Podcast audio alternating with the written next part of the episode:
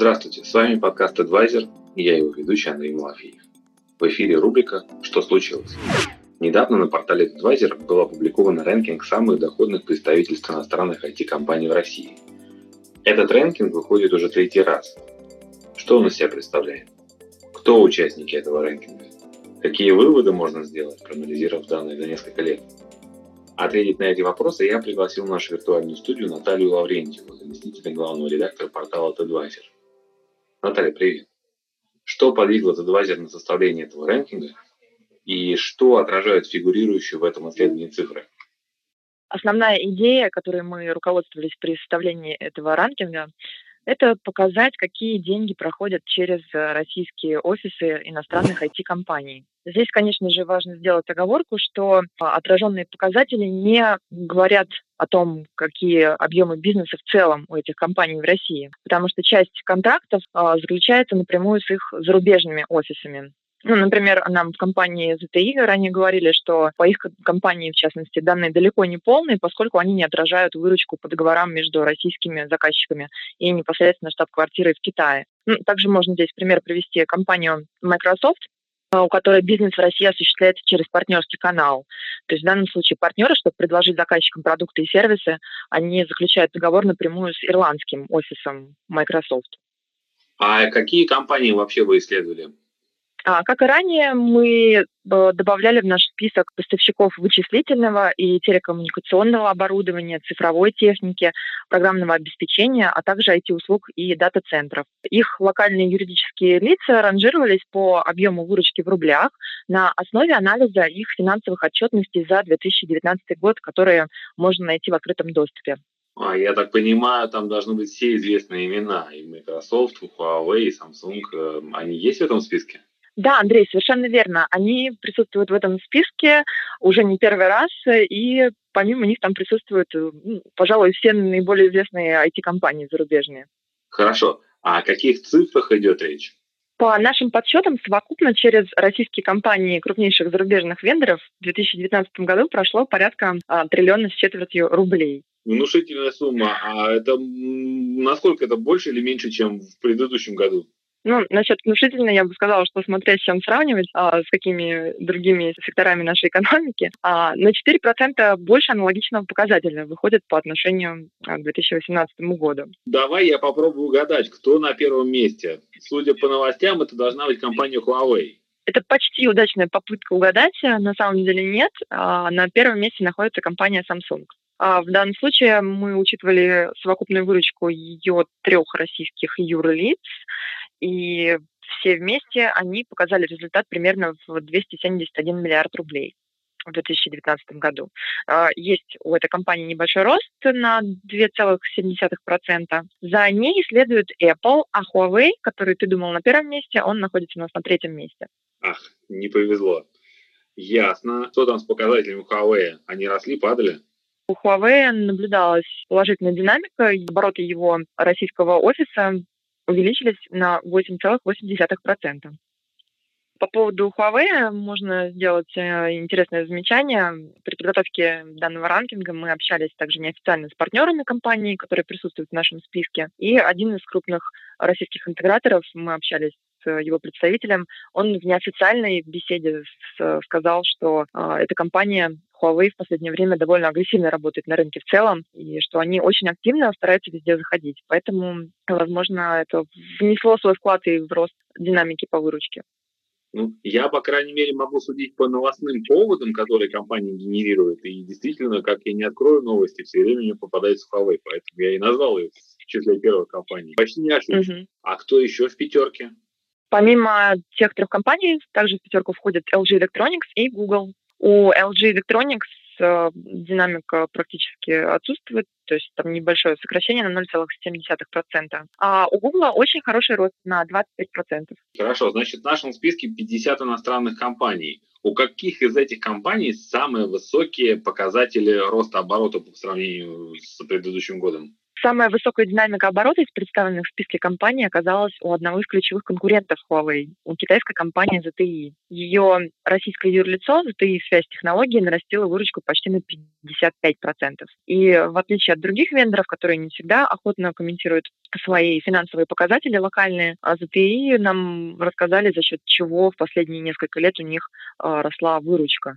Ну, например, они считают, что они существенно расширили свое присутствие в сегменте сетевого оборудования операторского класса, то есть за счет э, сотрудничества с крупными операторами удалось в том числе нарастить выручку. И э, также, например, они стали заниматься новыми направлениями. Одно из них – это оборудование и терминальные устройства для телесмотрения и доступа в интернет. Понятно, интересно. Кто-то к ним смог приблизиться по темпам? Очень хорошие показатели роста показала компания Harman. Ее динамика составляет 42%, а также Nokia Networks. У нее 41%. А кто в аутсайдерах по динамике? Здесь, во-первых, стоит отметить, что в новом списке у нас более чем в два раза выросло число компаний, чьи локальные офисы показали снижение выручки. Если в прошлом списке было их 9, то в этом списке 19. Но, к сожалению, практически ни в, одном, ни в одной из компаний, к которым мы обращались по этому поводу, не стали комментировать эти результаты. А больше всего сократилась совокупная выручка у российских двух российских юрлиц Oracle. Главным образом за счет компании Oracle компьютерное оборудование. У этой именно компании показатель оборота снизился примерно на 37%.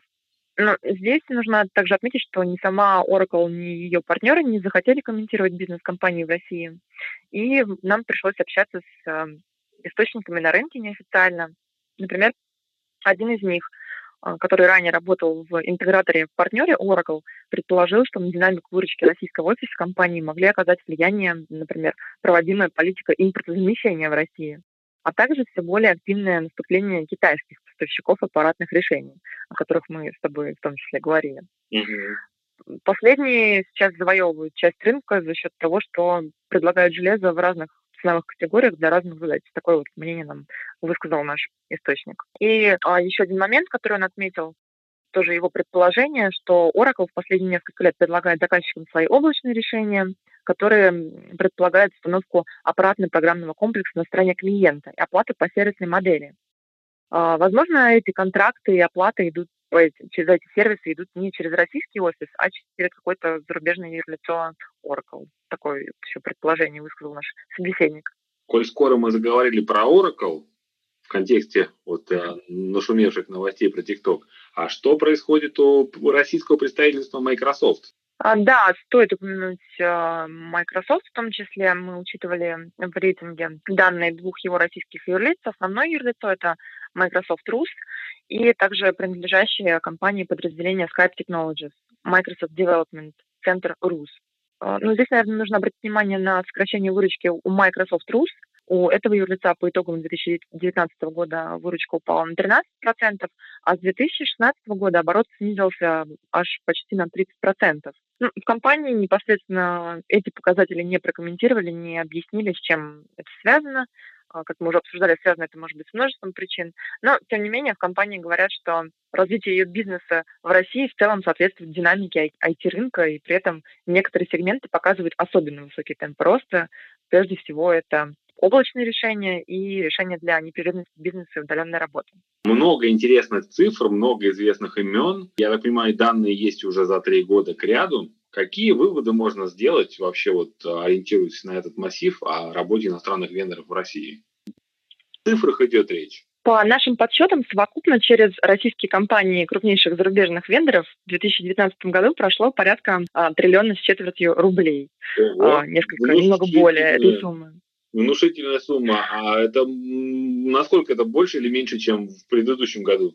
Ну, насчет внушительно я бы сказала, что смотря с чем сравнивать, а, с какими другими секторами нашей экономики, а, на 4% больше аналогичного показателя выходит по отношению а, к 2018 году. Давай я попробую угадать, кто на первом месте. Судя по новостям, это должна быть компания Huawei. Это почти удачная попытка угадать, на самом деле нет. А, на первом месте находится компания Samsung.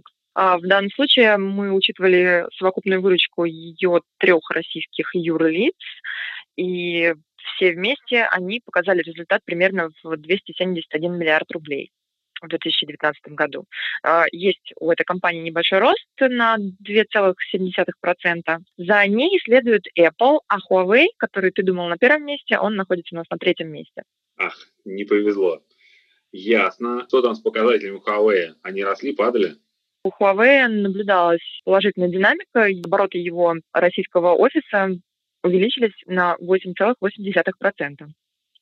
По поводу Huawei можно сделать э, интересное замечание. При подготовке данного ранкинга мы общались также неофициально с партнерами компании, которые присутствуют в нашем списке. И один из крупных российских интеграторов, мы общались его представителем, он в неофициальной беседе сказал, что э, эта компания Huawei в последнее время довольно агрессивно работает на рынке в целом, и что они очень активно стараются везде заходить. Поэтому, возможно, это внесло свой вклад и в рост динамики по выручке. Ну, я, по крайней мере, могу судить по новостным поводам, которые компания генерирует. И действительно, как я не открою новости, все время мне попадается Huawei. Поэтому я и назвал ее в числе первых компаний. Почти не ошибся. Угу. А кто еще в пятерке? Помимо тех трех компаний, также в пятерку входят LG Electronics и Google. У LG Electronics Э, динамика практически отсутствует, то есть там небольшое сокращение на 0,7%. А у Google очень хороший рост на 25%. Хорошо, значит, в нашем списке 50 иностранных компаний. У каких из этих компаний самые высокие показатели роста оборота по сравнению с предыдущим годом? Самая высокая динамика оборота из представленных в списке компаний оказалась у одного из ключевых конкурентов Huawei, у китайской компании ZTE. Ее российское юрлицо ZTE связь технологий нарастила выручку почти на 55%. И в отличие от других вендоров, которые не всегда охотно комментируют свои финансовые показатели локальные, а ZTE нам рассказали, за счет чего в последние несколько лет у них э, росла выручка. Ну, например, они считают, что они существенно расширили свое присутствие в сегменте сетевого оборудования операторского класса, то есть за счет э, сотрудничества с крупными операторами удалось в том числе нарастить выручку. И э, также, например, они стали заниматься новыми направлениями. Одно из них – это оборудование и терминальные устройства для телесмотрения и доступа в интернет. Понятно, интересно. Кто-то к ним смог приблизиться по темпам? Очень хорошие показатели роста показала компания Harman. Ее динамика составляет 42%, а также Nokia Networks. У нее 41%. А кто в аутсайдерах по динамике? Здесь, во-первых, стоит отметить, что в новом списке у нас более чем в два раза выросло число компаний, чьи локальные офисы показали снижение выручки. Если в прошлом списке было их 9, то в этом списке 19. Но, к сожалению, практически ни в, одном, ни в одной из компаний, к которым мы обращались по этому поводу, не стали комментировать эти результаты. А больше всего сократилась совокупная выручка у российских двух российских юрлиц Oracle. Главным образом за счет компании Oracle компьютерное оборудование. У этой именно компании показатель оборота снизился примерно на 37%. Но здесь нужно также отметить, что ни сама Oracle, ни ее партнеры не захотели комментировать бизнес компании в России. И нам пришлось общаться с э, источниками на рынке неофициально. Например, один из них – который ранее работал в интеграторе в партнере Oracle, предположил, что на динамику выручки российского офиса компании могли оказать влияние, например, проводимая политика импортозамещения в России, а также все более активное наступление китайских поставщиков аппаратных решений, о которых мы с тобой в том числе говорили. Последние сейчас завоевывают часть рынка за счет того, что предлагают железо в разных ценовых категориях для разных задач. Такое вот мнение нам высказал наш источник. И а, еще один момент, который он отметил, тоже его предположение, что Oracle в последние несколько лет предлагает заказчикам свои облачные решения, которые предполагают установку аппаратно-программного комплекса на стороне клиента и оплаты по сервисной модели. А, возможно, эти контракты и оплаты идут через эти сервисы идут не через российский офис, а через какое-то зарубежное юрлицо Oracle. Такое еще предположение высказал наш собеседник. Коль скоро мы заговорили про Oracle в контексте вот э, нашумевших новостей про TikTok, а что происходит у российского представительства Microsoft? А, да, стоит упомянуть э, Microsoft, в том числе мы учитывали в рейтинге данные двух его российских юрлиц. Основное юрлицо – это Microsoft Rus, и также принадлежащие компании подразделения Skype Technologies, Microsoft Development Center RUS. А, ну, здесь, наверное, нужно обратить внимание на сокращение выручки у Microsoft RUS. У этого юрлица по итогам 2019 года выручка упала на 13%, а с 2016 года оборот снизился аж почти на 30%. Ну, в компании непосредственно эти показатели не прокомментировали, не объяснили, с чем это связано. А, как мы уже обсуждали, связано это может быть с множеством причин. Но, тем не менее, в компании говорят, что развитие ее бизнеса в России в целом соответствует динамике IT-рынка, и при этом некоторые сегменты показывают особенно высокий темп роста. Прежде всего, это облачные решения и решения для непрерывности бизнеса и удаленной работы. Много интересных цифр, много известных имен. Я так понимаю, данные есть уже за три года к ряду глядя на цифры этого рейтинга, какие выводы можно сделать? Как работалось э, иностранным компаниям в России в прошлом году? На эту тему при подготовке нашего списка мы общались с компаниями, которые работают с этими вендорами, их партнерами, и они высказали различные мнения о том, как работалось э, этим компаниям в России в прошлом году. А, ну, например, одно из мнений, которое мы услышали, оно таково, что обстановка на российском рынке для иностранных IT-вендоров а, была достаточно неблагоприятной в 2019 году и стала еще более жесткой в 2020 году. Кроме того, этот же эксперт полагает, что она имеет тенденцию к дальнейшему ухудшению из-за того, что увеличиваются страновые риски и появляется все больше ограничений, которые накладываются на ведение бизнеса западными компаниями на территории нашей страны. Здесь, пожалуй, можно сказать, что при всем при этом спрос на IT и телеком-продукты в России сохраняется, особенно в крупном корпоративном секторе и в госсекторе, хотя, конечно же, бюджеты на проекты сокращаются, а некоторые проекты и вовсе замораживаются. На этом фоне обостряется конкуренция за проекты заказчиков, и, очевидно, многим поставщикам в 2020 году придется работать еще выше, засучив рукава, чтобы обеспечить себе прирост продаж. Посмотрим, какие данные будут в отчете за 2021 год. Мне даже интересно, как там поменяются расклады. Да, мы планируем выпуск аналогичного ранкинга в следующем году. Отлично. С нами в студии была Наталья Лаврентьева, заместитель главного редактора TEDvisor. И мы вместе с ней рассматривали карманы российских представительств международных IT-вендоров. У меня есть небольшое объявление для слушателей нашего подкаста. 9 октября TEDvisor проводит очередную конференцию IT Government Day – посвященную обсуждению самых актуальных вопросов цифровизации государственного сектора. Эта конференция проходит при поддержке Минкомсвязи России. Ключевые темы конференции – это план запуска суперсервисов, организация Центра управления регионом. В качестве спикеров конференции примут участие руководители Минкомсвязи и других федеральных органов власти. Участие в конференции для представителей госструктур является бесплатным при подтверждении организаторов. Дополнительную информацию о конференции вы можете получить на нашем сайте advisor.ru в разделе конференции. С вами была рубрика «Что случилось?» подкаста TEDvisor. Не забывайте ставить нам оценку и делиться выпуском со своими друзьями. Это важно для того, чтобы о нашем подкасте узнало как можно больше людей. Спасибо вам за внимание. Жду ваших комментариев и до новых встреч. Пока.